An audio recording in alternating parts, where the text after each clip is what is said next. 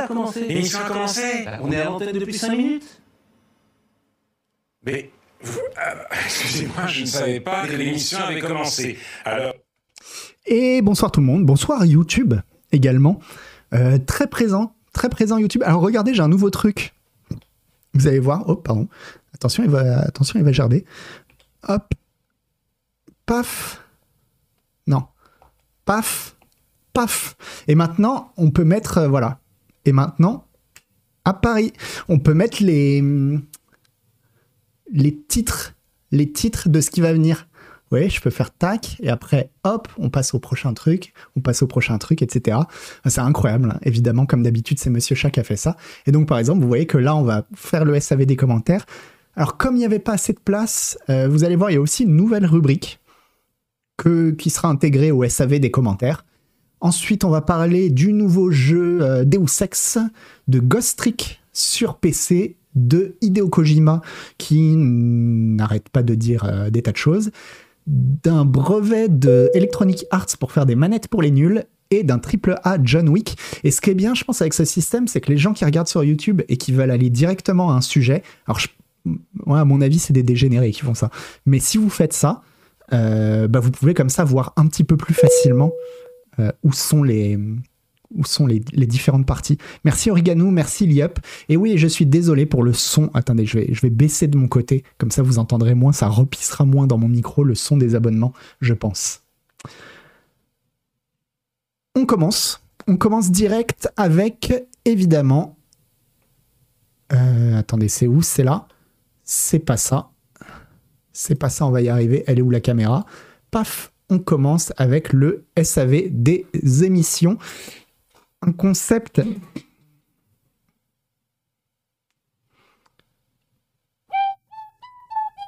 Voilà, parce que s'il n'y a pas le jingle, on peut pas commencer. Un concept qui apparemment vous a bien plu, puisque vous avez beaucoup commenté, euh, du coup, sur YouTube la semaine dernière. Alors, qu'est-ce qu'il nous dit Alexandre Joss, il nous dit Bon, bah, moi, je venais pour écouter cette sublime musique de fond géniale, surtout quand elle est très forte, mais il n'y en a même pas cet épisode, alors je suis obligé de me coltiner malware, je lâche l'affaire. Eh bien, écoute, euh, Alexandre Joss, comme euh, disait ma grand-mère, on ne peut pas faire plaisir à tout le monde et à son chien. Et du coup, alors, euh, bah, je dis pas ça pour toi, hein, mais, mais du coup, à un moment, il faudra que vous vous entendiez tous un petit peu tous ensemble. Je peux pas changer à chaque fois, quoi. Mais, euh, mais bon, aussi, je perçois l'ir- l'ironie du message. Donc, euh, Noël, j'adore quand tu tires sur ta clope électronique. Ça fait un bruit trop bizarre qui me rappelle la radio dans Silent Hill premier du nom.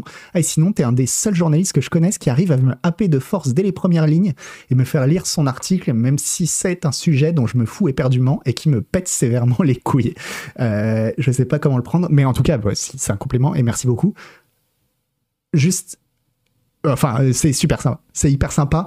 Juste. euh, voilà, faudrait pas non plus que le SAV des commentaires, ça, se, ça, devienne le SAV des compliments euh, à Noël Malware, même si ça me fait extrêmement plaisir, évidemment. Et voilà.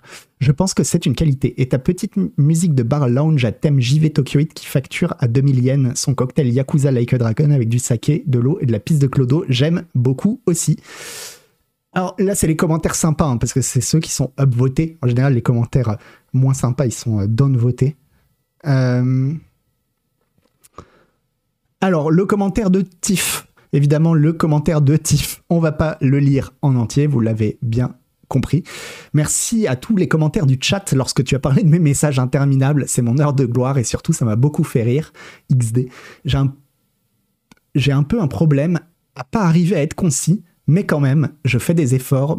C'est un peu une déformation professionnelle. Et encore, s'il y avait le pré-show uploadé, ce serait pire. Et merci de prendre la peine de répondre sur YouTube, c'est hyper rare.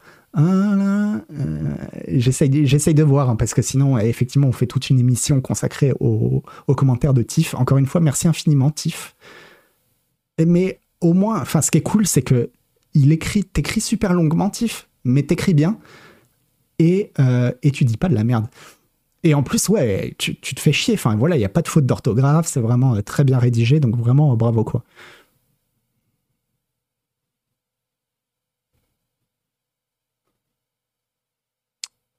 Ah ouais, ah ouais.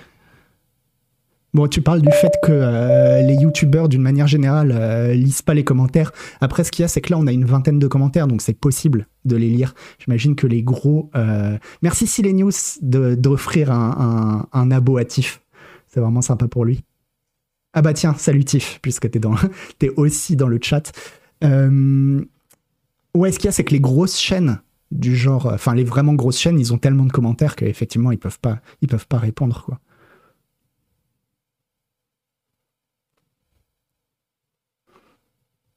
Après, ouais, je suis désolé, je peux pas, je peux pas tout lire en live, Tiff. J'espère que tu m'en veux pas. Et euh... parce que parce que ce serait trop long, quoi. Non, tu m'en veux pas, j'espère. Arsène Lupin nous dit SAV des commentaires, cela fait plaisir d'être lu. Si, si. Être cité dans Scroll News, cela fait plaisir. J'étais fier comme Bartaba. Le plus souvent, j'ai pas grand chose à dire. Juste un petit remerciement parce que j'aime, j'ai bien apprécié l'émission. Ça fait longtemps que je lis mon canard et suis vos vidéos sur YouTube. Merci à toi, l'homme au flutio. Un pouceau pour Agbou. Un pouceau pour Agbou, ce vrai faux burologue de pacotille. Ah, il y a des gens qui avaient. Euh, Euh, l'oraliste. Par rapport au débat pour le son, là, on arrive dans les vrais bails. On arrive dans les vrais débats. Alors, je dis ça, c'est pas sympa pour Tiff parce qu'il y a aussi euh, plein de débats dans ce que dit Tiff. Mais. Euh, alors, par rapport au débat sur le son, je dirais juste qu'il y a des cas de misophone, et j'en suis sur le premier navigateur, il y avait des bruits de bouche assez claquants, puis ça s'est amélioré. Pour la clope électronique, ça pouvait être un peu gênant au début, mais depuis que Malware s'écarte du micro pour ça, ça passe très bien. Normalement aussi, je crois qu'il y a une, gate, comme on dit dans le, quand on est un G du son, c'est-à-dire qu'il y a un coupe bas qui empêche euh, le fait que si je fais ça, normalement, vous ne l'entendez pas.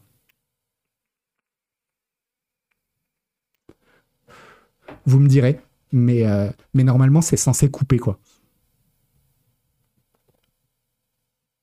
Alors, je poste ici car je me posais une question en revoyant le replay de l'épisode 49 et j'ai peur que les commentaires ne soient pas lus.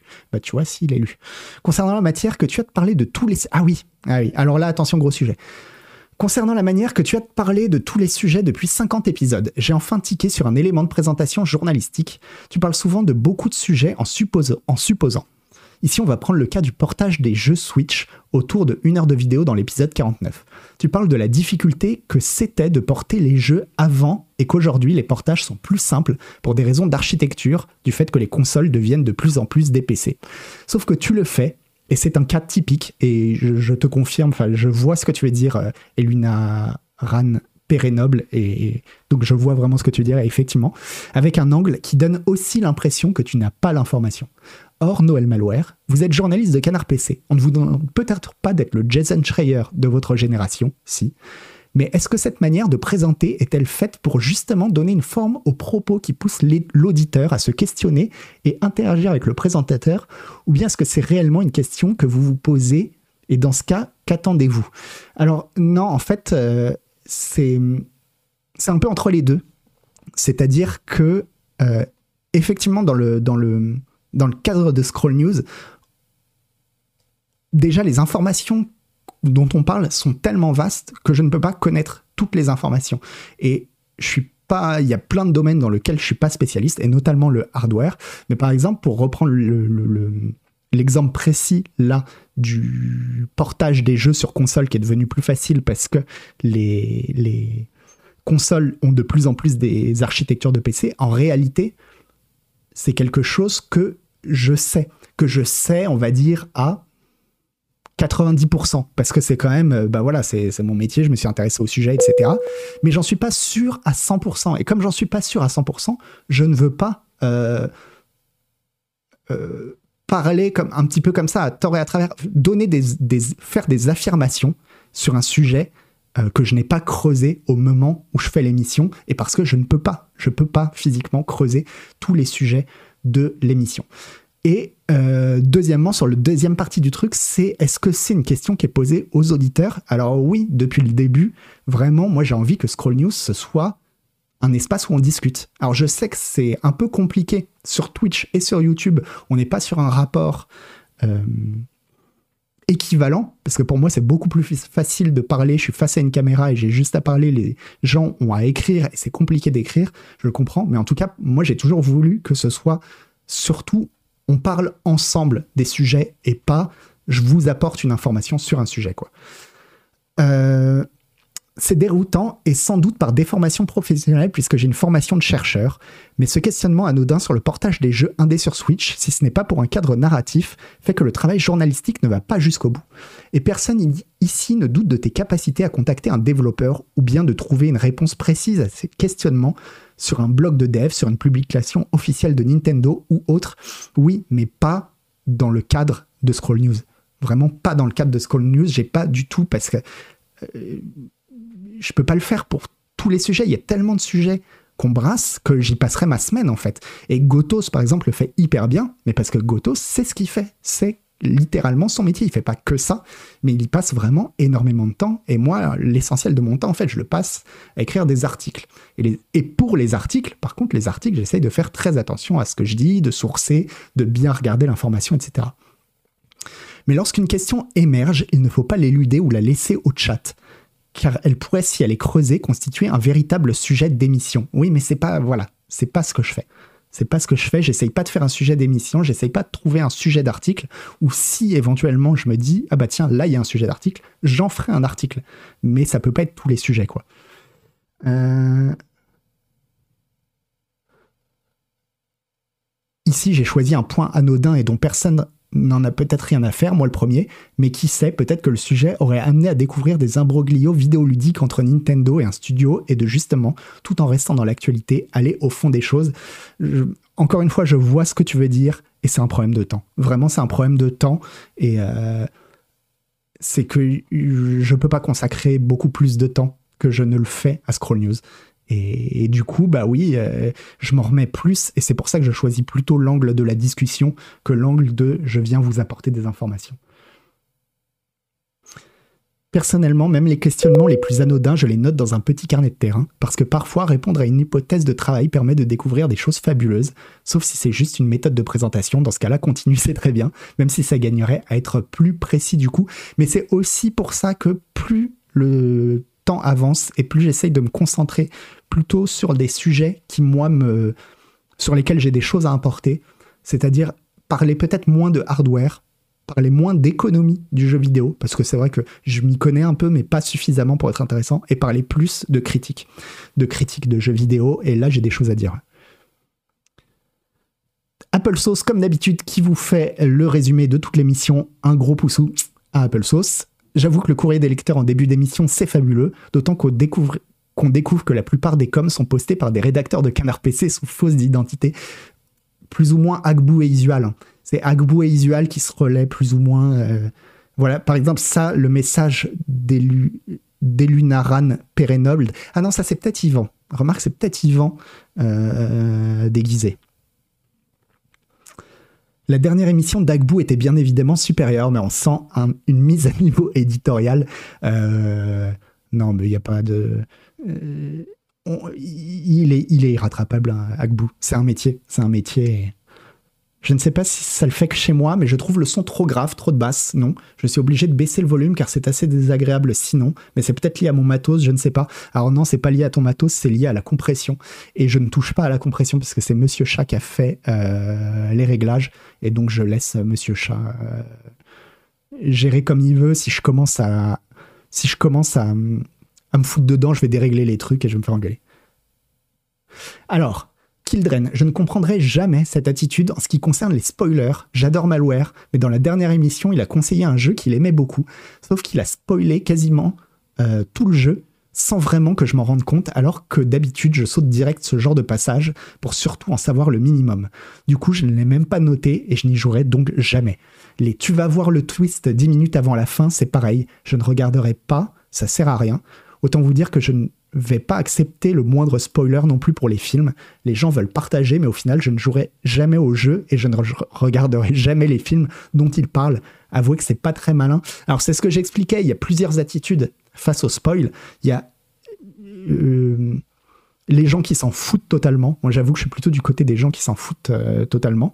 Il y a les gens qui ont un seuil acceptable. Voilà, ils n'ont pas envie qu'on leur révèle les, les les grands tournants de l'histoire, les twists, les révélations, etc. Voilà, ils veulent se garder, mais ils ont quand même envie d'en savoir un petit peu, de savoir de quoi ça parle, etc.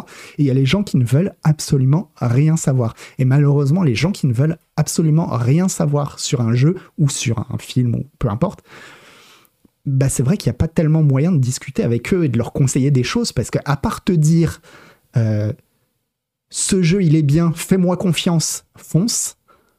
Euh, je peux rien dire d'autre. Et le problème, c'est que la, grande majorité des gens qui écoutent une émission, ça leur suffit pas. Ça leur suffit pas de dire euh, le jeu, euh, le jeu est excellent, faites-moi confiance, fermez les yeux, allez-y quoi. Ils ont envie de savoir, bah oui d'accord, mais il faut m'en dire plus, jeune homme quoi. De quoi ça parle, euh, pourquoi c'est bien, etc. Et là, en l'occurrence, tu fais référence à 999, 9 hours, 9 doors, 9 personnes.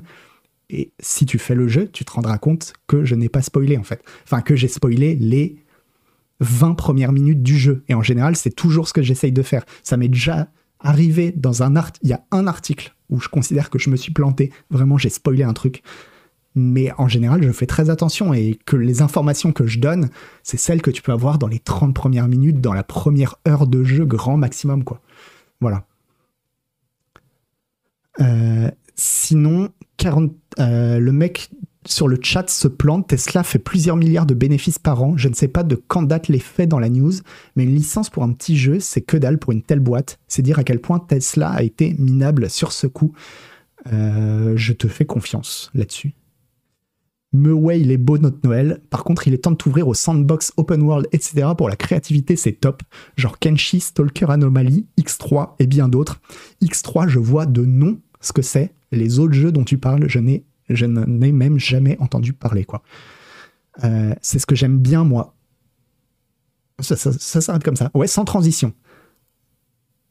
Ou avec question de point de vue, j'en profite pour un petit coup de gueule quand même, hein, par rapport aux crypto NFT, etc.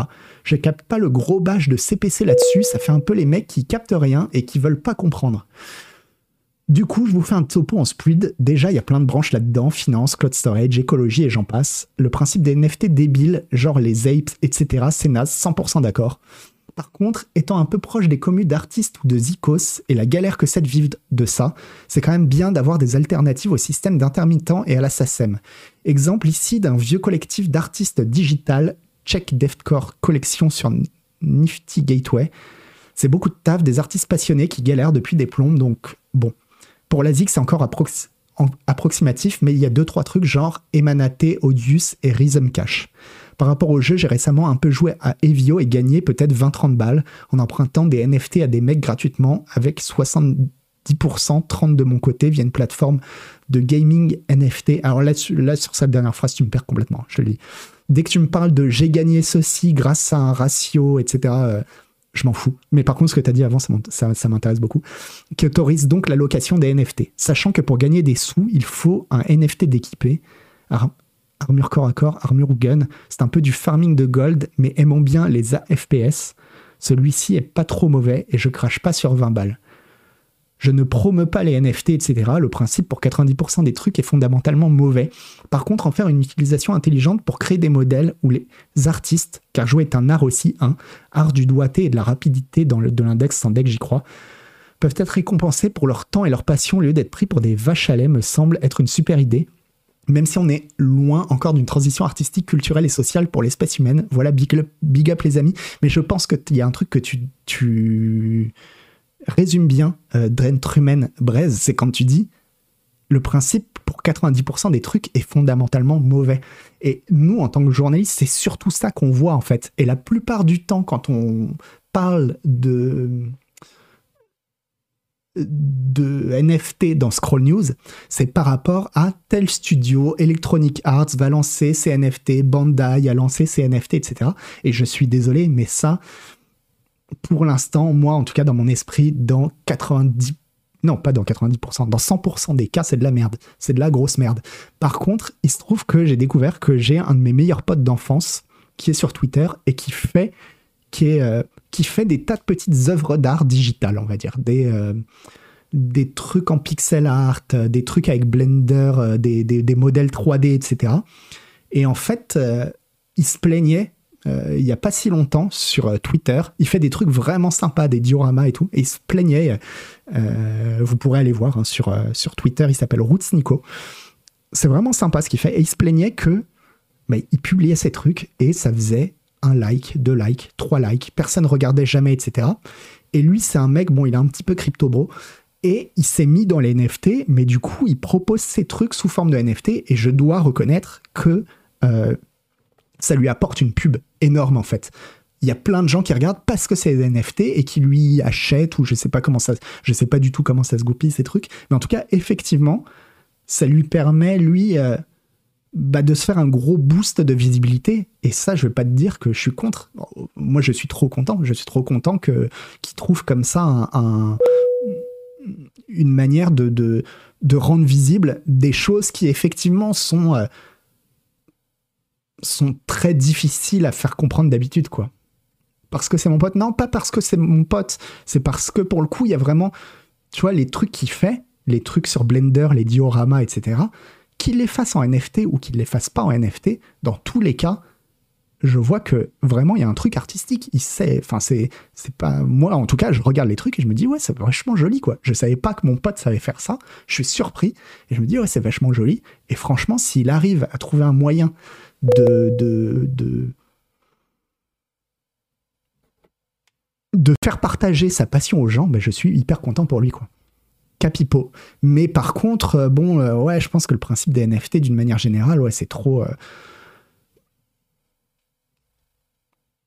enfin, c'est vaste. C'est vaste et effectivement, on peut pas résumer, on peut pas tout résumer, mais globalement, globalement, c'est quand même de la merde, quoi.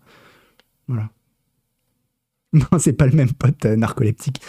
Lorsque tu lis les commentaires de ta précédente vidéo, quand tu exprimes ton accord avec le com de, Nuclear Storm qui te dit qu'il ne supporte pas la cigarette électronique juste avant de reprendre une taf sur ta cigarette, c'est le genre d'humour passif-agressif qui me fait mettre des j'aime à chacune de tes émissions.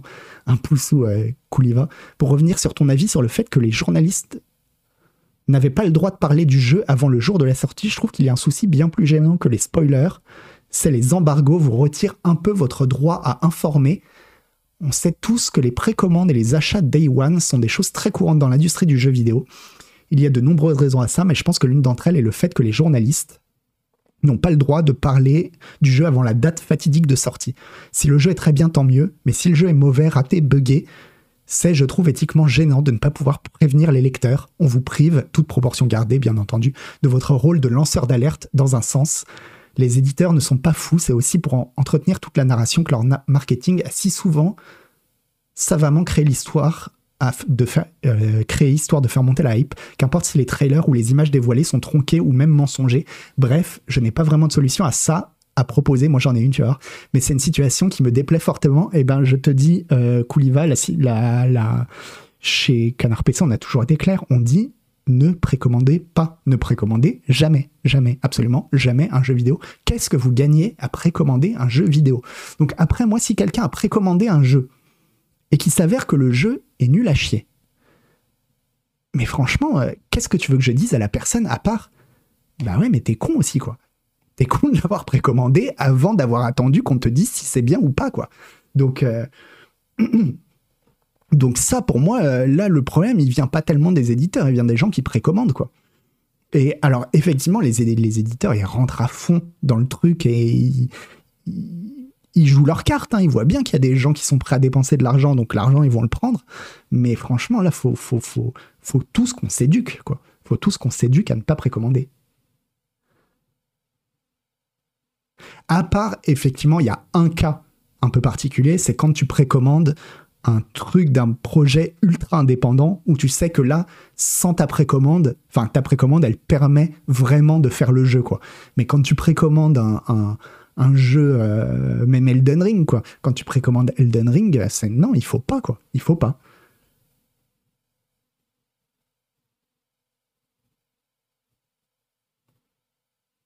Alors je dirais pas qu'une bêta c'est une forme de précommande, c'est quand même un peu différent, quoi.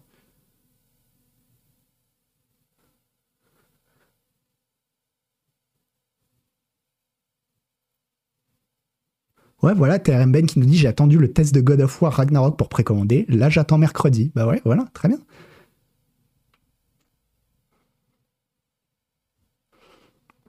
Tu pourrais mettre une cravate, on me dit. C'est vrai que je pourrais mettre une cravate. Euh, les revendeurs sont vraiment teubés à ne pas respecter les dates de sortie. Tout ça, c'est pour empocher plus vite du fric et pour voir fleurir les Jean-Michel True Gamer qui veulent se sentir supérieurs en disant Moi, j'ai le jeu avant toi. Pour leur petit ego fragile, c'est débile. Pour en plus prendre le risque de se faire blacklister par les futurs distribs, ce n'est pas malin. Tout comme je comprends pas la complainte de malware à ce propos, que ça le fait chier d'avoir un embargo avant de pouvoir parler d'un jeu. Vous, les journalistes, êtes les premiers à chouiner quand vous ne recevez pas un jeu suffisamment tôt pour le tester. L'embargo n'est pas là juste pour faire chier les gens, hein. ça sert aussi à tout temporiser, synchroniser dans la com et le marketing autour du jeu. Tu le sais, ça pourtant, et que tu dis tu, le sais ça pourtant et que tu dis comprendre ce besoin de régulation. Ah oui, effectivement, je comprends que tout ça c'est un truc marketing et qu'effectivement il y a des gens dans le marketing qui travaillent, bon bah ils ont le droit de vivre comme tout le monde, donc je veux pas leur ôter le pain de la bouche. Par contre, là où tu te trompes, c'est quand tu dis que nous, les journalistes, en tout cas, moi je peux te le dire chez Canard PC, on n'est jamais les premiers à chouiner quand on reçoit pas un jeu suffisamment tôt, on s'en fout complètement chez Canard PC. Le seul truc où on va chouiner, c'est si nous, chez Canard PC, on reçoit pas le jeu, alors que toutes les autres rédactions l'ont euh, sorti, l'ont, reçu, pardon. Parce que là, on va se dire, euh, ok, on a, la, cinquième roue du carrosse et il n'y a pas de respect.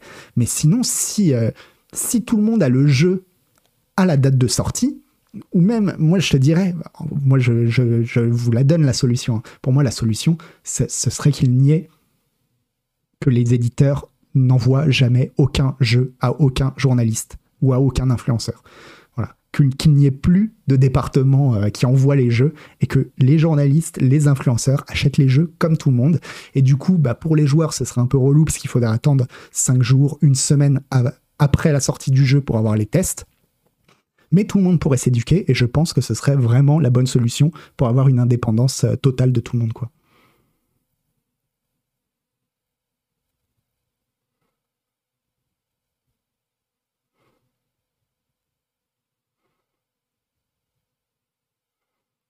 Mais la patience n'est pas le fort des passionnés, ouais, évidemment. Et, après, ouais, par contre, euh, sur les, magasins qui revendent les jeux avant, moi, ça m'est arrivé d'acheter des jeux avant la date de sortie, et j'étais bien content. Et c'était pas pour aller me la péter euh, et dire j'y joue avant, c'est juste que bah oui, t'attends un jeu, tu l'as quatre jours plus tôt, t'es content quoi. Bon. Après, j'aurais survécu, si c'était pas le cas, j'aurais pas chialé. Hein. Mais, euh, mais c'est vrai que je rentre dans le magasin, je me dis oh bah tiens, il y a ce jeu, je l'attendais grave. Euh, et, il, est, il est pas encore sorti, mais là, il est déjà là. J'étais content, quoi. Intéressant ce SAV des commentaires. Alors là, on arrive sur le commentaire le plus donne, voté. Hein. Ça permet de voir que les commentaires sont lus. Et je le redis, c'est vraiment le son de grésillement des cigarettes électroniques qui me dérange réellement, pas le fait de fumer en vidéo. Ça, tu fais ce que tu veux, tu es chez toi. Un poussou. Mais le bruit, lui, m'arrache les oreilles comme Superman devant la kryptonite. Et comme cette vidéo, et de base fait pour plaire à ceux qui l'écoutent, je pense normal de citer ce qui me dérange dans ces dernières. Tu as tout à fait raison, Nuclear Storm. Chez d'autres youtubeurs en général, pour toute critique ou avis contraire, je suis habitué à me faire bannir. Il est vrai que de nombreux youtubeurs aiment se créer une bulle dans laquelle tout le monde pense comme eux et où tout le monde ne commande pas pour y écrire du positif. Ça fait très sectaire et gourou qui gère sa secte. C'est un truc que disait Tiff aussi dans son message. Bien sûr que ce n'est pas euh, bien sûr, ce n'est pas le cas ici et c'est un point positif à signaler. Ouais, ce sera jamais le cas. Moi, je l'ai toujours dit, je suis assez, euh, j'ai une vision assez euh, très extensive de la liberté d'expression. Et honnêtement, si c'est pour me faire une critique, même méchante, mais si c'est pas de la méchanceté gratuite, vraiment, ça me dérange pas, quoi. Et et donc, ouais, voilà, bah, pour la clope électronique, euh, du coup, vous me direz si vous l'entendez encore quand je fais ça, mais. Ah, désolé, Mick Deville, mais, mais, merci, double poney. Elle finit quoi l'intro Ouais, c'est vrai que du coup, c'est très long. Euh. Bah, ça, ça sera aux gens de. Pourtant, j'ai essayé de faire vite, hein, mais ce sera aux gens. Ah ouais, c'est 30 minutes de SAV des commentaires. Oh ouais, bah désolé. Hein. Désolé, il faudra voir peut-être comment est-ce qu'on fait. Peut-être qu'il faudra que je sélectionne des commentaires, mais c'est un peu abusé de sélectionner des commentaires. On verra. On verra euh, effectivement pour faire moins long. Là, c'est trop long. Effectivement, c'est trop long. Et donc, le deuxième truc de cette section, c'est euh, pour vous prévenir, vu que chaque semaine, il y a un article euh, gratuit dans Canard PC, bah, je me suis dit, tiens, ça serait bien de mettre euh, chaque semaine en, lumière l'article gratuit, au moins de vous dire ce que c'est, que vous pouvez aller lire. On va pas lire l'article. Hein. Mais donc, cette semaine, c'est l'article de d'Agbu euh, sur les mini claviers, les tout petits claviers. Ça s'appelle Pour quelques centimètres de moins, les claviers 65%, 65 sont-ils vivables au quotidien? Alors, c'est un article qui a eu du succès. Moi, je l'ai pas lu. Je l'ai pas lu parce que j'ai regardé les photos et j'ai dit non non. Non, non, ça ne. Non. Mais bon, apparemment, c'est votre truc. Donc, moi, je pense que cet article, il n'a pas vraiment d'intérêt. Il n'a pas vraiment d'intérêt si vous voulez savoir. Euh, attendez, je vais essayer de faire un truc. Ouais, comme ça. Euh, cet article n'a pas vraiment d'intérêt en soi. Je dirais que cet article, il a plus un intérêt méta, c'est-à-dire que euh, il faut le lire comme une fiction. Il faut le lire comme une fiction,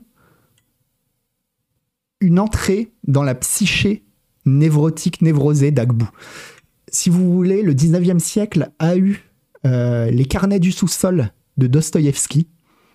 Et je pense que le 21e siècle a eu, euh, pour quelques centimètres en moins, d'Agbu. C'est un peu, on est un peu dans ce royaume-là, c'est-à-dire euh, la plongée dans l'abîme progressive d'un homme submergé par ses névroses. Parce que il faut bien le lire comme ça, il faut, il faut vraiment faire attention, parce que si vous commencez à le lire au premier degré, ce qui va se passer, c'est que vous allez lire cet article et vous allez vous dire, effectivement, euh, je savais pas que les mini-claviers, ça existait, ça a l'air bien, tac, qu'est-ce que je vais faire? Je vais aller sur Amazon et je vais me commander un mini clavier. Et vous allez fermer votre truc, vous allez lire, cet article, vous allez commander votre clavier, vous allez fermer le truc. Et puis, quatre jours plus tard, une semaine plus tard, ça va sonner à votre porte, vous allez recevoir un colis, vous allez vous dire, mais qu'est-ce que c'est que... Je me rappelle plus du tout. Vous allez ouvrir le colis et vous allez vous dire, mais qu'est-ce que c'est que cette merde? Qu'est-ce qui m'est arrivé? Pourquoi? Pourquoi j'ai acheté cette merde quoi? Et bah voilà, vous avez été pris. Vous avez été pris dans la névrose d'Agbu. Donc vraiment, voilà, lisez, lisez cet article, mais lisez-le avec du recul, plutôt euh, presque comme un avertissement. Voilà. Je pense que si vous le lisez comme un, comme un avertissement, c'est pour le coup, c'est une vraie, c'est une vraie belle œuvre d'art, quoi. Ouais, pareil pour les souris de 40 grammes, ouais.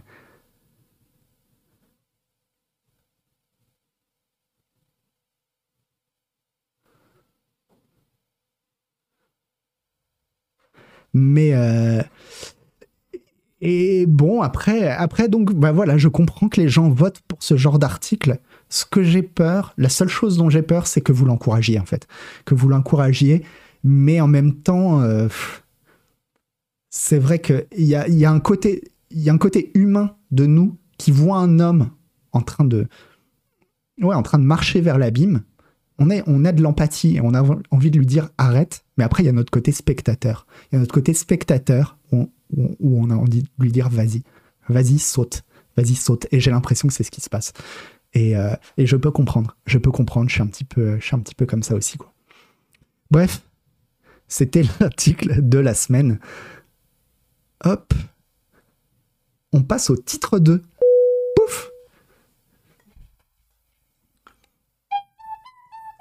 Merci Ruyal Kadhafi. Oui, l'article a vraiment été rendu euh, gratuit, ouais. Euh, Philippe Rive. Non, non, mais l'article est super cool. Hein. Évidemment, vous, vous, me voyez rigoler, etc. Mais l'article est vraiment bien. Moi, je vous avoue que c'est pas du tout un sujet qui m'intéresse, mais, euh, mais, mais, mais il est très très bien cet article. Ouais. Alors, Eidos Montréal serait seraient même, on, sont en train de faire un nouveau Deus Ex. Alors, Eidos Montréal, c'est ceux qui avaient fait donc Deus Ex euh, Human Revolution et Deus Ex Mankind Divided. Donc, pas le Deus Ex original, hein, mais les deux derniers euh, Deus Ex, les deux reboots, on va dire, de Deus Ex. Euh, et on sait que c'est qu'on en est très très très tôt dans le stade de développement. Et voilà. Et après, ça parle aussi du fait que euh, euh, qui, qui avait racheté Ah oui, c'est Embracer Group qui a racheté Eidos et, et toutes les franchises et qu'on a fait un gros truc qui s'appelle. comment ça s'appelle? Onoma et qu'ils ont finalement fermé le studio Onoma. Mais bon, ça, on s'en fiche un peu, c'est de l'économie, comme j'ai dit. L'économie, on, va, on va essayer de s'en tenir un petit peu éloigné. Mais juste, je voulais vous demander, euh, vous, vous avez aimé les deux Deus Ex là, ces deux Deus Ex là Mankind Divided et, euh, et Human Revolution? Non. Revolution, ok, oui, oui. Il est très bien Human Revolution. Oui, c'était ok, ouais. Patrol 2, le premier, assez, ouais. J'ai fait, fait. Ouais. Ouais, quand même. Ok, ouais. Et il y en a beaucoup qui l'ont beaucoup aimé, ouais. Enfin, globalement, vous avez beaucoup aimé, ouais. Et euh, moi, j'ai fait le premier. Enfin, Human, euh, c'est ouais, Human Revolution, le premier. Ouais qui était sympa, qui était sympa, mais c'est pas non plus un jeu. Euh, c'est pas un jeu dont je me rappellerai vraiment, quoi. franchement, euh, le souvenir que j'en ai entre ça, je pourrais le placer à côté de Gears of War. Voilà. Pour moi, c'est un peu. Ça n'a rien à voir hein, comme genre de jeu, mais ça m'a.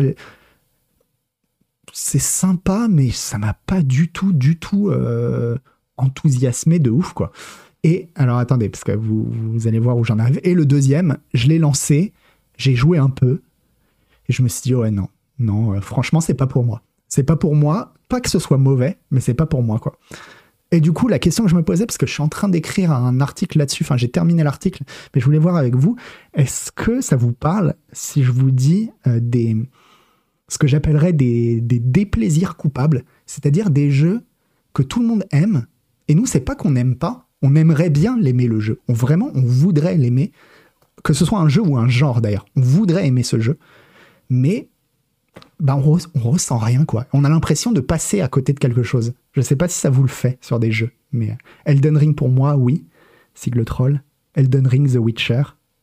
Et je parle pas, attention, je parle pas de jeux auxquels on joue et on se dit, ok, c'est de la merde, j'aime pas mais on sait pourquoi. Par exemple, euh, Tonton Yo-Yo, je sais que t'aimes pas Zelda Breath of the Wild, mais tu sais pourquoi. Tu sais que les armes qui cassent, tu, voilà, toi ça ne passe pas. Tu dis non, ça c'est de la merde et tu n'aimes pas. Mais il y a des jeux de temps en temps, c'est c'est pas qu'on n'aime pas quoi. C'est juste on n'arrive pas à rentrer dedans quoi.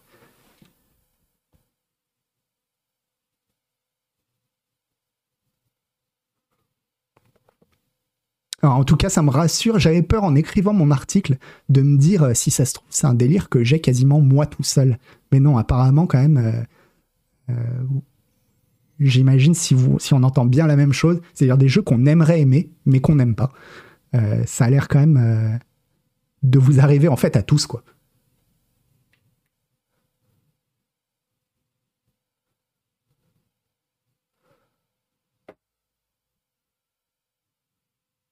Comment on peut pas aimer un jeu et ne pas savoir pourquoi nous demande euh, Spartanus. Bah des fois, tu sais, c'est juste. Euh, t'as l'impression que ça prend pas, que c'est pas le moment. Bah par exemple, moi, euh, Mankind Divided, j'ai arrêté. C'est pas tellement, c'est pas parce que c'était mauvais. C'est pas parce que c'est juste, je me disais, je suis persuadé que si par exemple à un moment donné de ma vie je me retrouvais dans un délire cyberpunk où là les œuvres cyberpunk vraiment ça m'intéresse etc je vais me mettre dans ce jeu et probablement à ce moment-là je vais adorer. Je vais adorer mais juste à ce moment-là je suis pas dans le je suis pas dans le mood quoi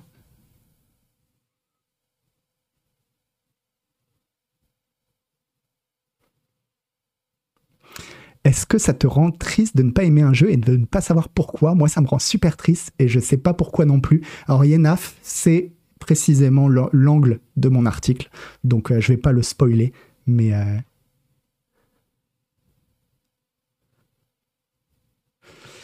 Euh, tu dis, c'est toi qui as mis du temps à trouver Outer Wilds bon? Non, pas tant que ça, parce que non, Outer Wilds, ce qui s'est juste passé, c'est que quand je devais le tester, je l'ai lancé une première fois, j'arrivais pas à me mettre dedans. Pendant, je sais pas, j'ai joué deux heures, j'arrivais pas à me mettre dedans. il a fallu que je laisse passer un petit peu de temps, et après je me suis remis dedans, et là par contre ça a pris. Donc c'est pas exactement la même chose.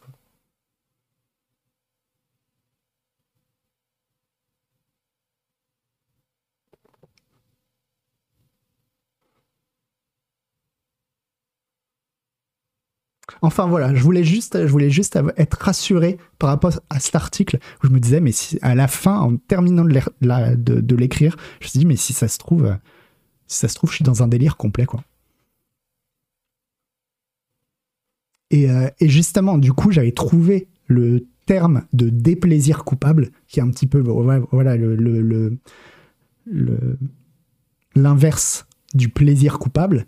Et euh, et j'ai vu, j'ai regardé sur internet et en fait, c'est pas utilisé. Je l'ai vu utiliser deux fois et deux fois dans des médias anglais. Et les deux fois, c'est exactement pour dire ça. C'est exactement pour dire ce que je viens de dire, mais c'est utilisé dans la musique.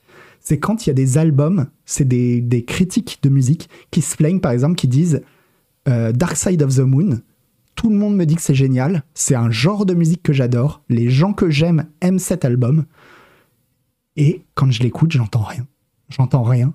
Et j'aimerais, j'aimerais vraiment adorer Dark Side of the Moon, mais ça ne prend pas, quoi.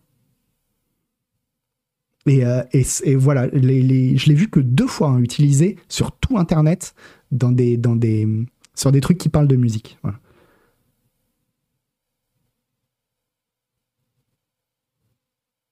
Moi, par contre, Dark Side of the Moon, je peux vous le dire, euh, j'adore l'album. La meuf qui hurle dans Dark Side of the Moon, je pense que c'est un des morceaux que je déteste le plus au monde, quoi. Mais je trouve ça, mais et tout le monde considère ça. Mais là, par contre, c'est pas pareil. Là, c'est pas, c'est pas je n'aime pas et je sais pas pourquoi et j'aimerais bien aimer. Hein. C'est ah non, je peux vous le dire, cette chanson, c'est atroce. Mais vraiment, c'est atroce, quoi. Et, euh, et je et alors je sais qu'il y a plein de gens qui vont dire mais non, mais cette chanson, c'est un chef-d'œuvre. Je sais plus comment elle s'appelle. Euh... Et moi aussi, en plus, j'ai été euh, Ouais, exactement celle-là, Bob Bobby Mike. La meuf qui hurle de Pink Floyd, le célèbre morceau. Non, comment il s'appelle déjà le morceau?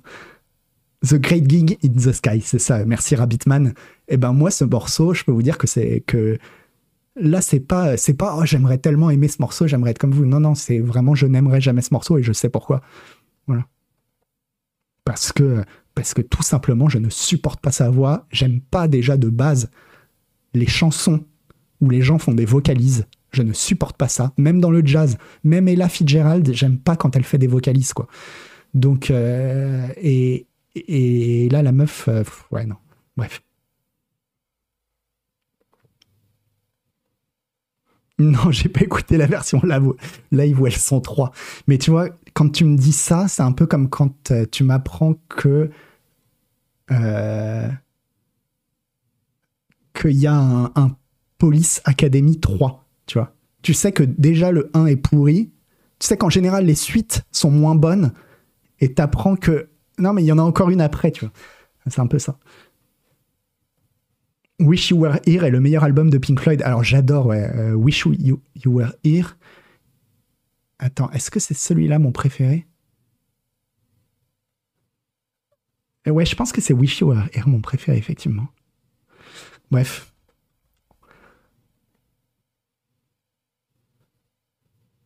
Non mais attendez, il y a un morceau. Non non mais si vous regardez le live à Pompéi, non mais là je vais vous le dire. Si vous regardez le live à Pompéi de, euh, de Pink Floyd, il y a un morceau dans le live à Pompéi où ils font chanter un chien. Ils font chanter un chien, ils mettent un micro devant la bouche d'un chien et c'est le chien qui chante.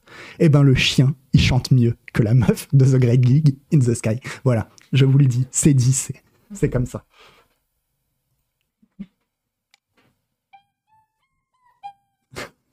Désolé, désolé si j'ai ruiné des vies, mais. Euh.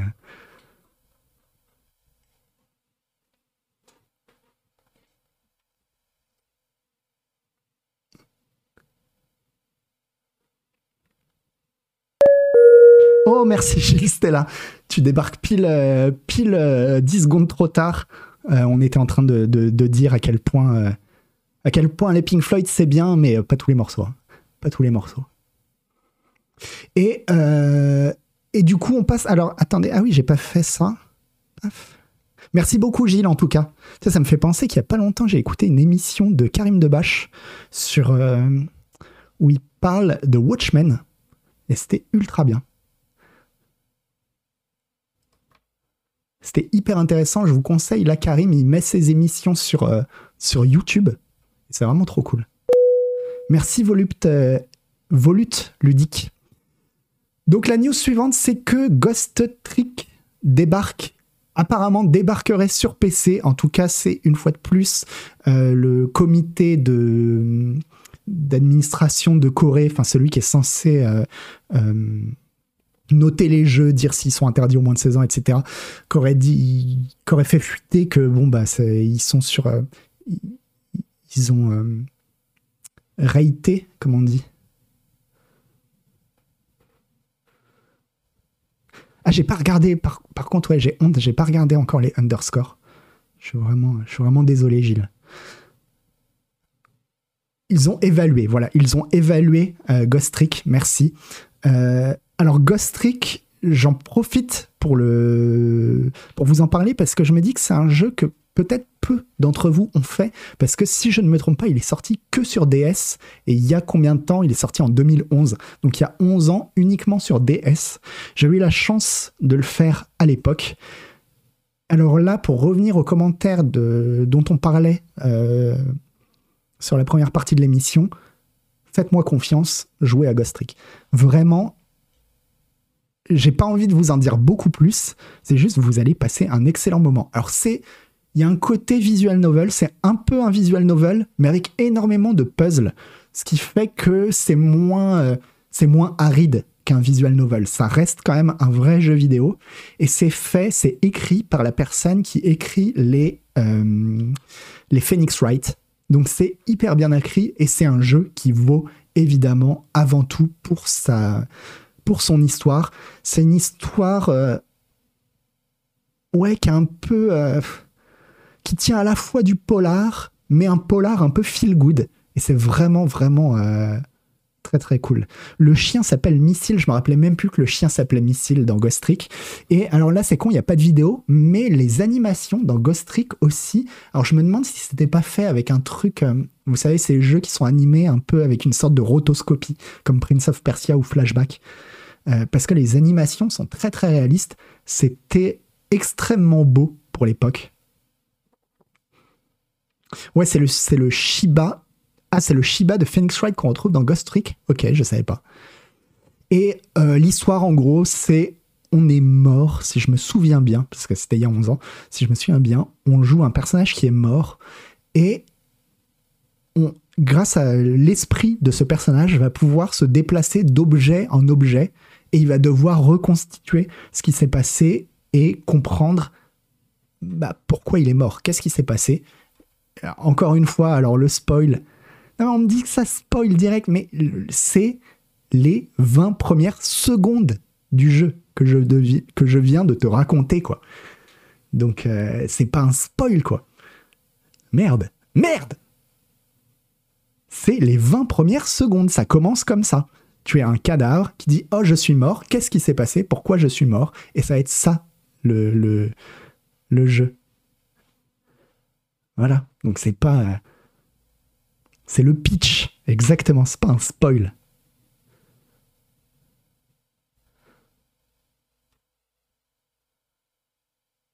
Euh, et, voilà, donc très très beau, hyper bien rythmé, hyper bien écrit. Franchement, ce jeu n'a que des qualités. C'est vraiment une, c'est un petit bonbon le jeu. C'est pas, ça sera pas le jeu, euh, ce sera peut-être pas votre jeu de l'année dans le sens où ça reste un petit jeu, mais alors c'est un petit jeu parfait. Vraiment, vraiment un petit bonbon. Donc euh, j'en profitais pour vous le recommander, quoi.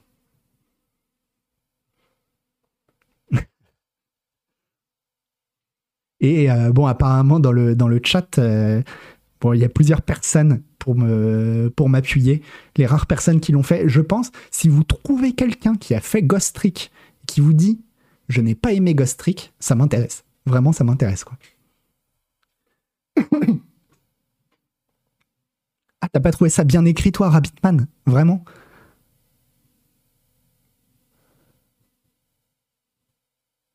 Ah bah Rabbitman n'a pas aimé Ghost Trick. Ok.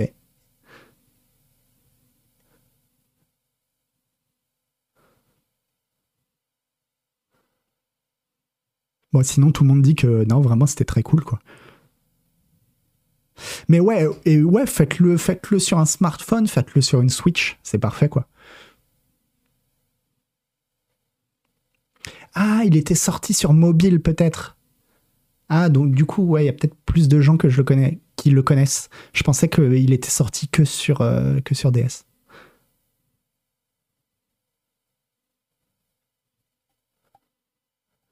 Franchement, le twist du jeu est complètement débile met à plat tout concept. Je ne trouve pas. Rabbitman, au contraire, moi j'ai été surpris, agréablement surpris. Peut-être parce que j'en attendais pas grand chose non plus, mais.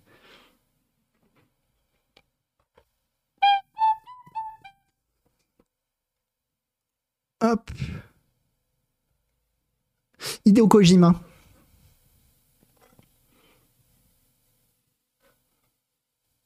Hideo Kojima, euh, qui a toujours son podcast. Alors, j'ai toujours pas écouté le podcast de Hideo Kojima, je sais pas ce que ça vaut. Mais en tout cas, il est revenu sur la rumeur euh, qui voulait qu'il aurait été en train de bosser sur une suite à Death Stranding à un moment qui aurait été une exclusivité Stadia. Et en gros, euh, il dit que c'est de la merde.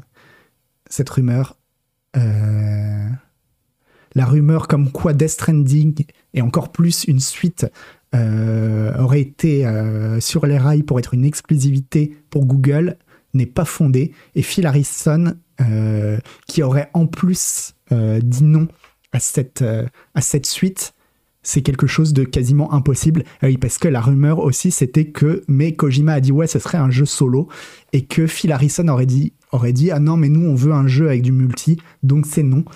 Et je pense que ouais, effectivement, il y a deux choses. C'est déjà que Kojima euh, fasse un jeu exclusivité Stadia, une suite à Death Stranding exclusivité Stadia, il dit c'est non, mais qu'en plus, même s'il avait voulu le faire, euh, le fait que Phil Harrison lui dise non, finalement, ça nous intéresse pas. C'était impossible aussi, et je veux bien le croire. Je pense que euh, Hideo Kojima peut aller voir n'importe quel développeur et dire ce sera une exclusivité pour votre console. Tout le monde va allonger les billets pour dire ok quoi.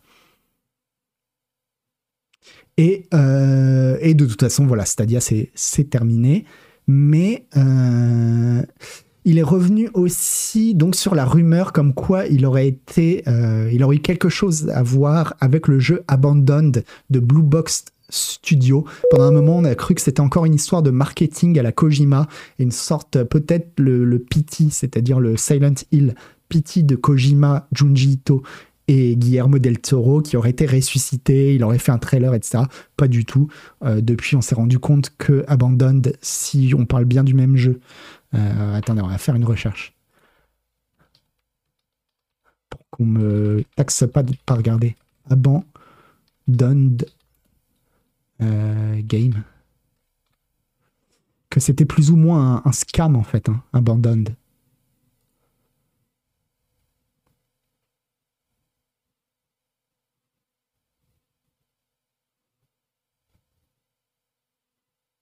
Ouais, c'est ça.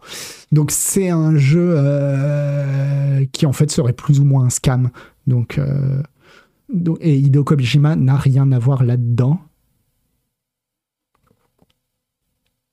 Et, euh, il dit donc qu'il n'avait rien à voir là-dedans et que ses fans auraient dû s'en douter après le trailer qui avait eu, enfin la révélation de Metal Gear 5 et The Phantom Pain qui avait été réalisé euh, à travers une fausse, un faux studio qui s'appelle Moby Dick Studio et que euh, ses fans auraient dû savoir qu'ils ne referaient pas deux fois la même chose.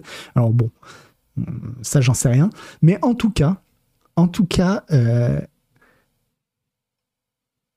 j'ai vraiment hâte de voir la suite de Death Stranding parce que plus ça va, plus je me dis en fait, il y a vraiment un truc avec Moby Dick en fait. Dans Death Stranding, il y a des cachalots partout. Il y a tout le temps des cachalots. Son faux studio s'appelait Moby Dick Studio. Et le prochain Death Stranding, son nom de code, c'est Death Stranding Océan. Et si vraiment il pouvait faire un Death Stranding Moby Dick, oh, je serais tellement content.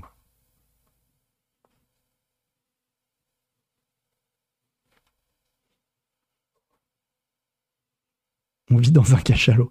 Mais. euh, Et, on sait de toute façon que oui, que la, suite est en. Non, justement, c'est pas on ne marche plus, on nage, c'est on fait du bateau. On fait du bateau, mais de la même manière qu'on se rend compte dans Death Stranding que marcher, euh, ça peut être relou, qu'on se rende compte que faire du bateau, ça peut être relou. Et ouais, qui est vraiment ce côté, bah ouais, ce côté Moby quoi. C'est-à-dire que même faire tourner un bateau, ça se fait pas comme ça, quoi.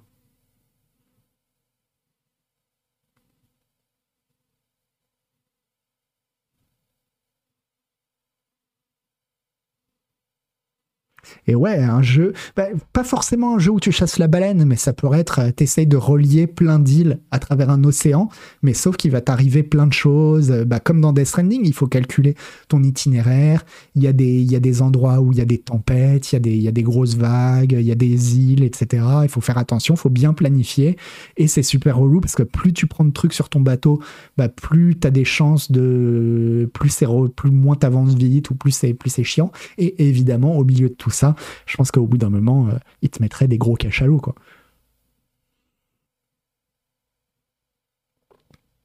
Je suis super chaud pour ça, en tout cas. On verra bien si. euh, Et. euh, Et aussi, il y a eu un mini leak online du prochain jeu de Kojima en dehors de Death Stranding 2 qui s'appelle Overdose. Et le leak, alors je l'ai pas vu, mais c'est filmé, euh, filmé au, téléphone portable.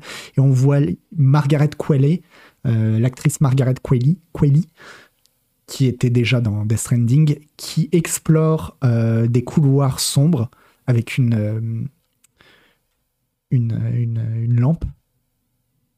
Et à la fin, il y a un jump scare avant que les mots Game Over et un jeu par Hideo Kojima et Overdose apparaissent. Ouh. Bon, ça, on verra bien. Euh. Ce qu'il y a, c'est que Kojima, donc son projet Pity de Silent Hill, il l'avait fait. Les gens retiennent Guillermo del Toro. Moi, je m'en fous de Guillermo del Toro. C'est surtout, il le faisait avec Junji Ito, en fait. Et dans les éditions euh, qui ressortent là de, des œuvres de Junji Ito, il y en a une qui est préfacée par Hideo Kojima. En fait, ils sont super potes, Hideo Kojima et Junji Ito. Et donc, s'il fait un jeu d'horreur, Kojima, j'aimerais vraiment que euh, Junji Ito soit impliqué, quoi.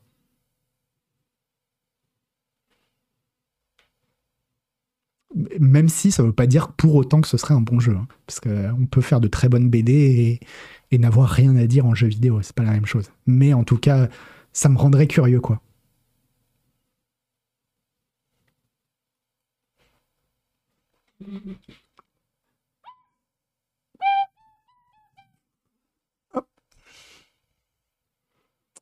Alors, il y a euh, IA qui a déposé un brevet pour un système qui change les contrôles de la manette euh, en fonction de à quel point vous êtes bon ou mauvais dans un jeu vidéo. Ah, vous avez plus le flûteau en entier, ouais, mais ça c'est le, c'est le noise gate.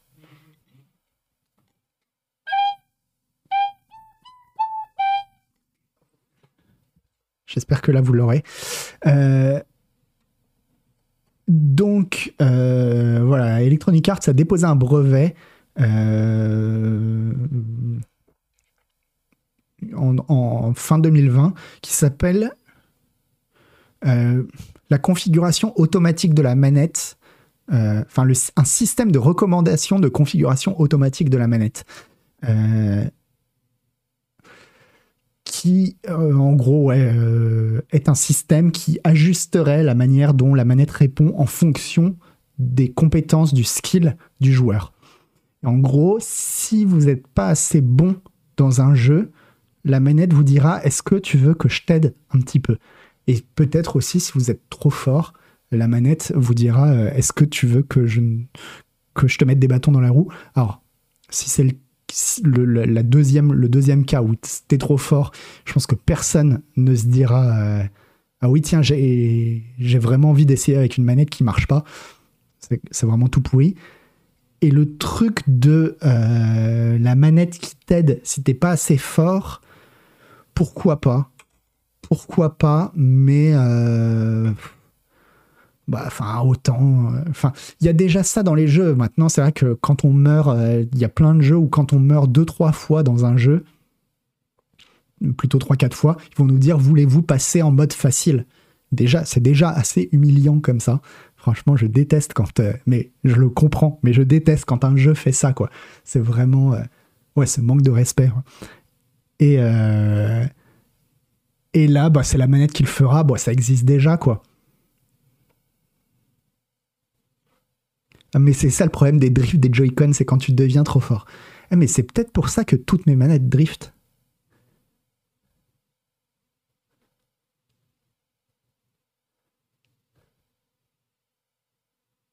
Pensez accessibilité, les gens, on s'en fout de jouer au jeu en hardcore. Ouais, je suis d'accord, euh, Maloki, mais euh, c'est juste qu'il y a déjà les modes faciles, quoi. Je veux dire, pourquoi ça, ça devrait venir de la manette? Pourquoi pas, hein? Pourquoi pas? Mais. euh, Et plein de jeux simplifient l'expérience sans rien te dire si t'es nul. Zep. Alors, ça, je pense pas que ce soit plein de jeux. Je pense qu'il y a certains jeux qui le font, mais, euh, mais c'est pas la majorité. Il y avait notamment Resident Evil 4, hein, qui est très très connu pour ça, pour avoir un système où en fonction, où, ouais, en fonction de, de, de ce qu'il perçoit, de comment tu t'en sors, il va te rendre le jeu un petit peu plus difficile ou pas. Et déjà, c'est discutable, je trouve, comme système. Il y a le même système dans Left 4 Dead. Mais dans Left 4 Dead, là pour le coup, là ça se justifie. Mais, euh, mais sinon, non, c'est pas dans la majorité des jeux. hein.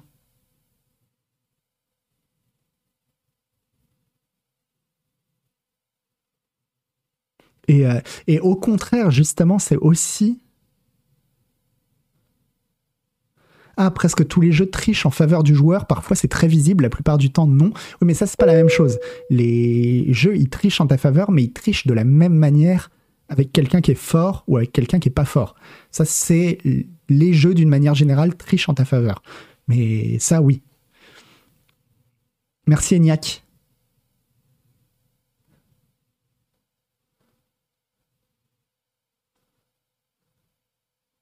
Mais euh, zut, je sais plus ce que je voulais dire.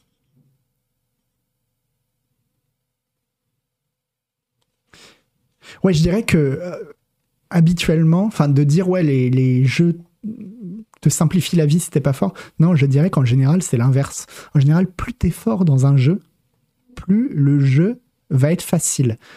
Qu'est-ce que j'aurais comme exemple Euh,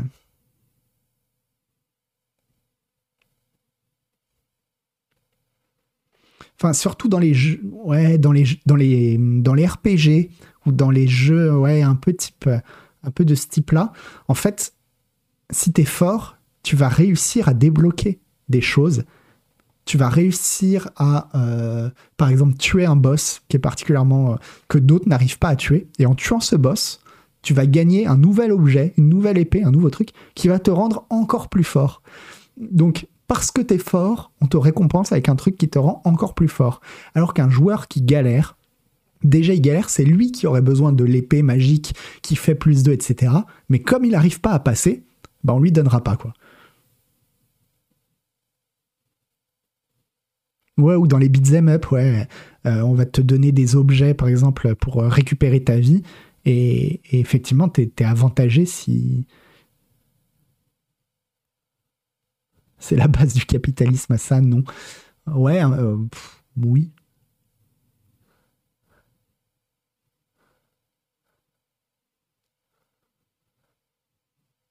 On devrait t'enlever des trucs quand tu progresses, mais ouais, mais ça, c'était. Euh, je me souviens que je m'étais fait la réflexion quand j'avais joué la première fois au premier Assassin's Creed. Dans le premier Assassin's Creed, ça fonctionne un petit peu comme dans Zelda. C'est-à-dire que, euh, vous savez, dans Zelda, vous commencez en général, vous avez trois cœurs. Et puis au fur et à mesure du jeu, vous allez gagner de plus en plus de cœurs.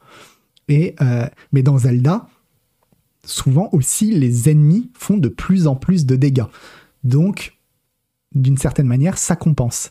Dans Assassin's Creed, c'est blaireau. Dans le premier Assassin's Creed, tu gagnais de plus en plus de vie au, au fur et à mesure de l'aventure. Par contre, les ennemis te faisaient toujours le même, la même quantité de dégâts.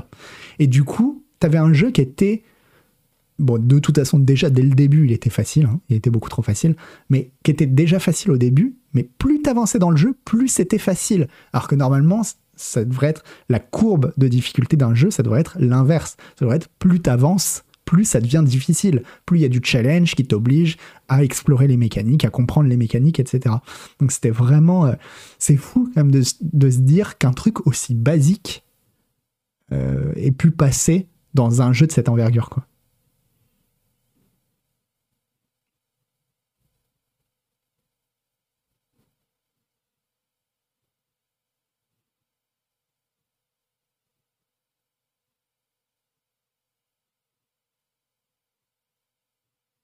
Je trouve que plein de jeux ont ce genre de problème de courbe inversée de difficulté, les RPG notamment. Ouais, bah Tiff, ouais, je suis d'accord. Effectivement, dans les RPG, ça arrive très souvent aussi euh, que les débuts, le début soit très dur et qu'après tu roules dessus, quoi. Dans quoi ça m'est arrivé récemment? Bah, Elden Ring, il a un peu un souci similaire. Alors, il se rattrape à la fin. Mais Elden Ring, euh, j'ai vu plein de gens, moi ça a été mon expérience, ça a été l'expérience de beaucoup de gens, j'ai vu, il y a un peu une sorte de ventre mou. C'est-à-dire tu commences, le jeu est dur au tout début, parce que bah, tu découvres le jeu, tu galères, les ennemis font mal, etc. Et ensuite, tu as toute une bonne moitié du jeu où tu roules dessus. Ah ouais, Cyberpunk, c'est la même chose, ouais. Euh, Cyberpunk, c'est la même chose. Mais, et dans Elden Ring, ouais, il y a toute une moitié du jeu où tu roules sur le jeu. Et bon, heureusement, par contre, au bout d'un moment, il, vient te dire ouais non là ça redevient vraiment tellement dur que même si t'étais très fort ça devient dur ça reste dur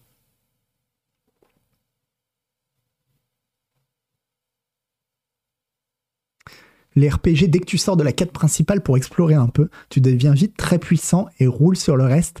Ouais, c'est ça. Et, et, le problème, il est compliqué parce que d'un autre côté, l'autre solution, ce serait de dire euh, bah non, il faut il faut impérativement la, difficulté est un peu équilibrée pour que tu sois obligé de faire les quêtes annexes, sinon la quête principale devient trop dure. Mais dans ce cas-là, c'est plus des quêtes annexes, quoi.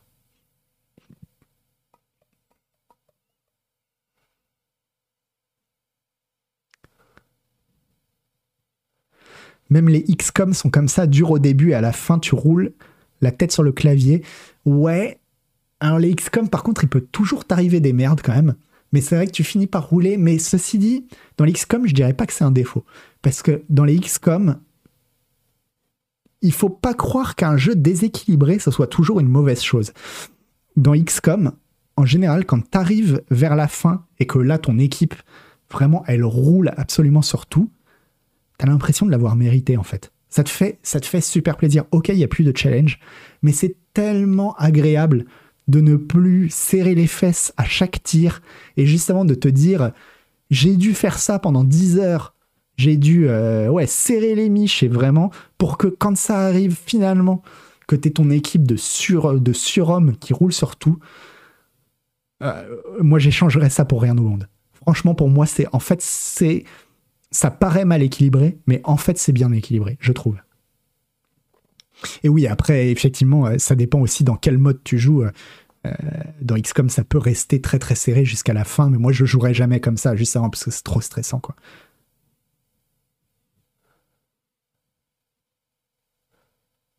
Et voilà, et sinon, ouais, l'autre solution Zen3DS, c'est la possibilité de scale les ennemis par rapport à la puissance de ton perso, l'autoscale, hein, ce qu'on appelle l'autoscale, et je déteste l'autoscale parce que justement, moi j'aime bien, je suis un genre de joueur qui aime bien faire du. du. du grind. Du grind pour pouvoir rouler. Alors, c'est ce que.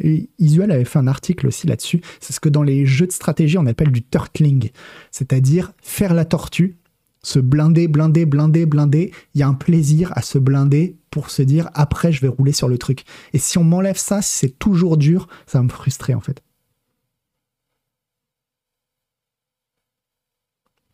Ouais, dans Oblivion, il y avait de l'autoscale. Dans Skyrim aussi, ouais. Mais ceci dit, en fait, dans Skyrim, c'est pas si mal fait que ça. Parce que dans Skyrim, t'as de l'autoscale, mais finalement, en fait, ça scale juste. L'autoscale, c'est ton niveau. Ça scale ton niveau. Mais comme quand tu fais des quêtes, tu gagnes aussi de l'équipement. En fait, c'est vraiment ton équipement qui va faire que t'as quand même l'impression à la fin d'être beaucoup plus fort qu'au début, quoi. Parce que parce que tu as l'équipement qu'il faut en fait. Après, c'est vrai que de toute façon, les combats dans Skyrim sont un peu flingués, donc. Euh.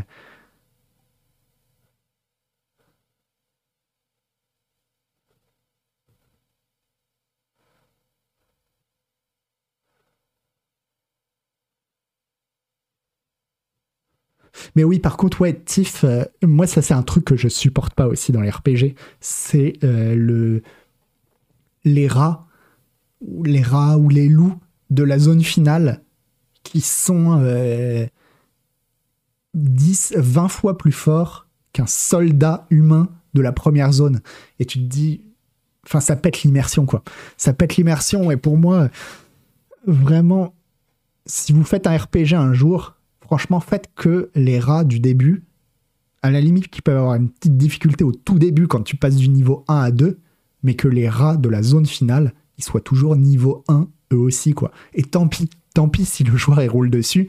Et dans ce cas-là, tu lui mets pas des rats où tu dis, ok, bon, bah, en fait, c'est 100 rats qu'on muté et qu'on fait quelque chose, mais tu mets pas des rats niveau 20, quoi. Franchement, puis, enfin, le rat, il a pas, il a pas, il a pas passé des niveaux, il a pas gagné des compétences, quoi. Me faites pas croire ça. Pas un rat, quoi. Ouais, à la limite des. Mais même des rats géants, quoi. Enfin, tu vois, c'est mal les Valdura, ouais.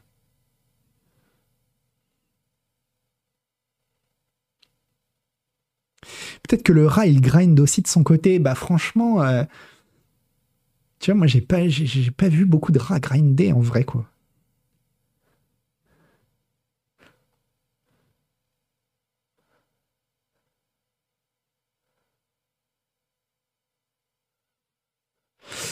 Ça t'oblige à faire plus de modèles de mob ou color swap. Non, mais juste me mets pas des rats. Tout simplement, si, si à la limite t'as pas d'autres idées pour ton, pour ton ta zone de fin, mais moi des soldats humains quoi. Mais moi je rêve d'un RPG où dès le début tous les personnages, enfin tous les tous les ennemis toutes les créatures du jeu ont un niveau au début, un niveau qui est euh, logique entre eux. C'est-à-dire un rat, tous les rats du monde entier seront niveau 1, tous les soldats de base du monde entier seront niveau 20, mettons, et tous les généraux du monde entier seront niveau 40, par exemple. Et, que ce soit le même niveau dans la première zone ou dans la dernière zone.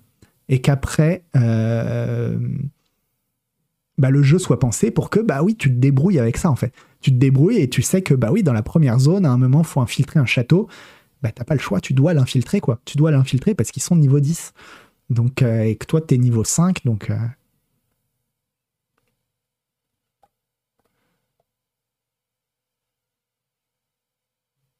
Par curiosité, ça marche comment dans Breath of the Wild? Dans Breath of the Wild, il n'y a pas. Euh, déjà, il n'y a pas beaucoup d'ennemis différents dans Breath of the Wild. Et ils ont. C'est pas vraiment des niveaux, c'est ils ont quatre niveaux de difficulté. C'est des color swap.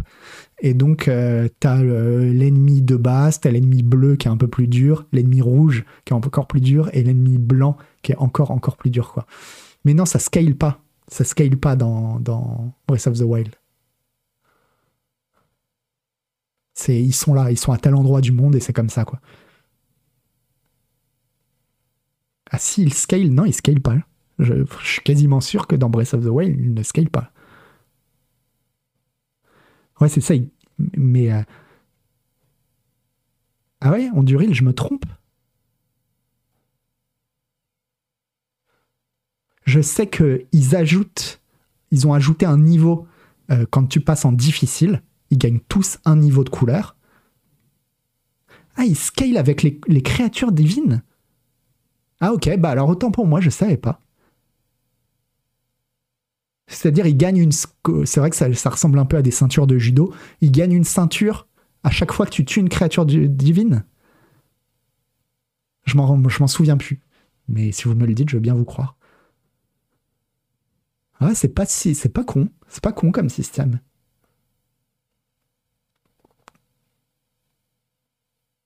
Et en plus, tu peux attaquer les plus durs dès le début. En vrai, si t'es très bon, bah oui, tu peux tuer Ganon dès le début. Donc. Hein.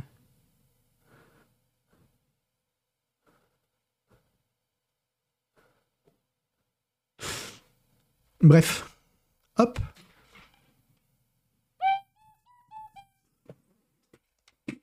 Et euh, le directeur, président de Lionsgate. Alors Lionsgate, c'est ceux qui détiennent les droits. Je crois que c'est la société de production qui détient les droits sur euh, John Wick, qui dit hey, il y aurait pas, il y aurait moyen de faire un triple A sur John Wick. Et je suis absolument d'accord. Il y a grave moyen de faire un triple A sur John Wick.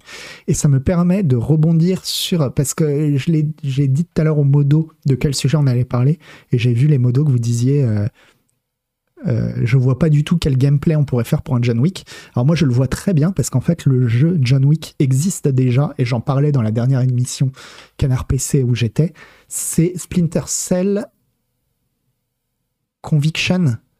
Je crois que c'est Conviction, celui où tu joues à deux, où tu peux jouer à deux. Ouais, tu vas me dire. Euh, attends.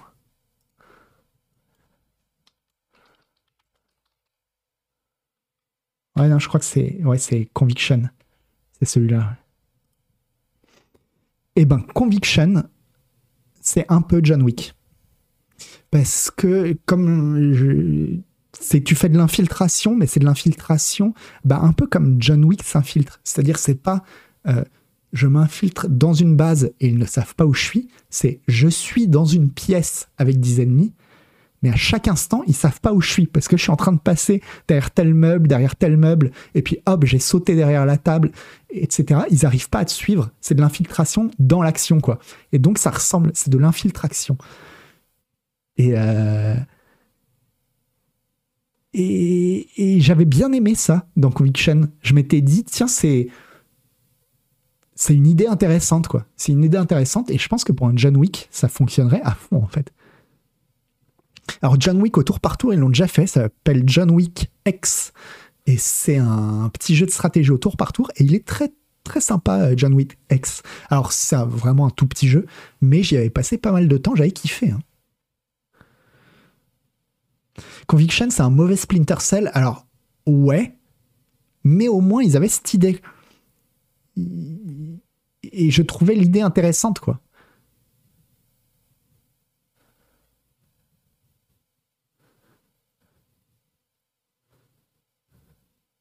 Et Fight in Tight Space, j'y ai pas joué, donc euh, je pourrais pas vous dire.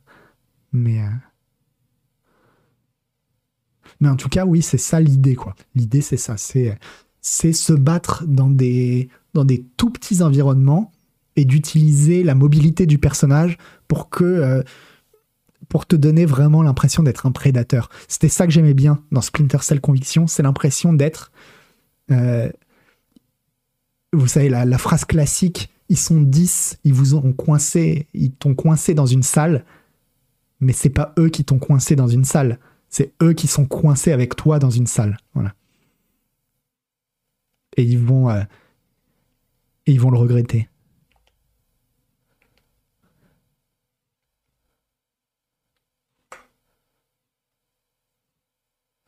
Donc, euh, donc ouais, moi non, un jeu, un triple A John Wick, je suis pour. Et euh, et. Zut. Ouais, si. Et puis autre chose aussi, c'est qu'il y a un truc qui est bien dans les films John Wick, c'est que euh, moi j'aime bien les scénarios qui tiennent sur un timbre, mais qui s'assument en tant, en tant que tel. Et s'ils font un triple A John Wick, j'espère que ce sera ça. J'espère que ce sera un jeu avec très très peu de dialogue, de dialogue, un truc qui va droit au but tout le temps et qui essaye pas comme trop de jeux euh, aujourd'hui de euh, de nous raconter des choses sans trop savoir le faire quoi.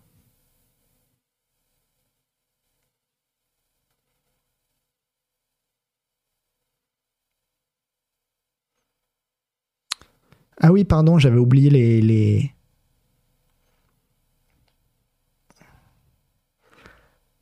J'avais oublié ça et ça. Je suis désolé.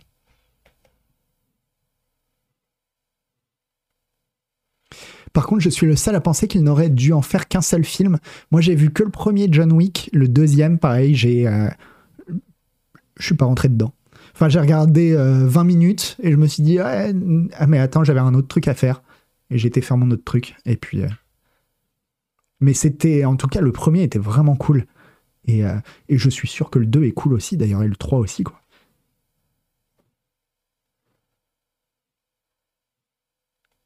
Le 3 est nettement plus fun. Non, je sais qu'il faut que je me les fasse à un moment donné. Justement, en plus, j'aime bien ce genre de film, donc. euh, ce genre de film d'action qui s'assume. Comme j'en parlais dans le test de God of War, euh, pour moi, un des meilleurs films de, de la décennie. euh, de la décennie précédente, c'est Mad Max Fury Road, mais vraiment de très loin, quoi. Vraiment, je trouve qu'il est vraiment euh, parce que parce qu'il sait faire un scénario qui tient sur un bout de papier et te tenir là-dessus, quoi.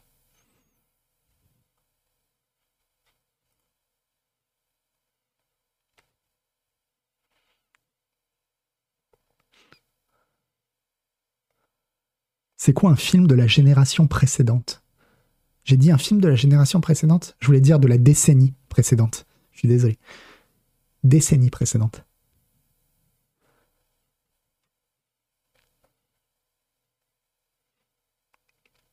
John Wick, c'est le nouveau Rambo. Après, le premier Rambo, euh, le premier Rambo, c'est quand même, euh, c'est au-dessus de tout. hein.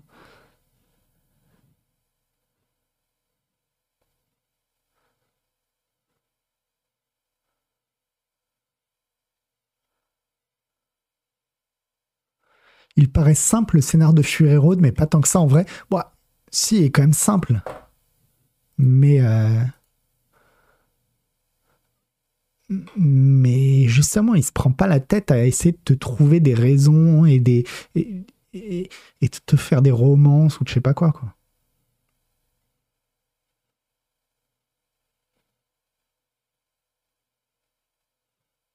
Ah oui, par contre, il y a un univers, ouais. L'univers est, incroyable. Mais là, je parle vraiment de l'histoire, quoi, qui est racontée. L'histoire de Fury Road, c'est quand même, c'est un mec qui va, il va tout droit, et puis euh, euh, au bout d'un moment du film, il se rend compte euh, qu'il faut refaire le trajet à l'envers. Voilà, c'est tout. C'est juste ça. Ouais, désolé pour le spoil, mais, mais en même temps, si vous n'avez pas vu Fury Road, déjà respectez-vous, regardez-le, et puis euh, vous inquiétez pas, c'est pas mon spoil qui va vous le gâcher. hein.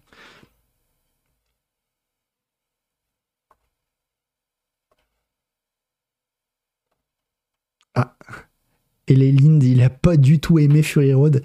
Bah écoute. euh, Non, là, faux. Faux. Faute de goût, euh, les on va faire un petit raid. On va aller voir Nodus. Nodus, il est en train de jouer à Persona 5 Royal. Alors, Persona 5 Royal, que j'ai acheté, que j'ai commencé, et que j'ai dû arrêter en me disant Noël Malware, tu arrêtes. Tu vas finir Yakuza 5 d'abord, et après, tu auras le droit de jouer à Persona 5. Mais sauf que pour terminer euh, Yakuza 5, il faut que je termine Moby Dick, et puis ensuite, il faut que je termine Frankenstein, et après, j'aurai le droit de jouer à Yakuza 5. Et après, j'aurai le droit de jouer à Persona 5. Donc, allez vous éclater avec Nodus. Il a de la chance. Il a de la chance de pouvoir jouer à, à Persona 5, qui est un des meilleurs jeux de tous les temps.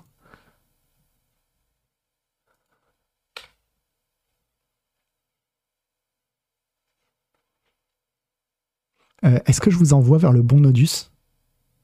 Ouais, c'est bon. C'est bon, coup de chance. Coup de chance, je me suis pas foiré. Et, euh, sinon, je vous fais des gros bisous aussi. Et puis on se dit, ah non, non, pardon, partez pas, partez pas, partez pas. Stop. Mercredi.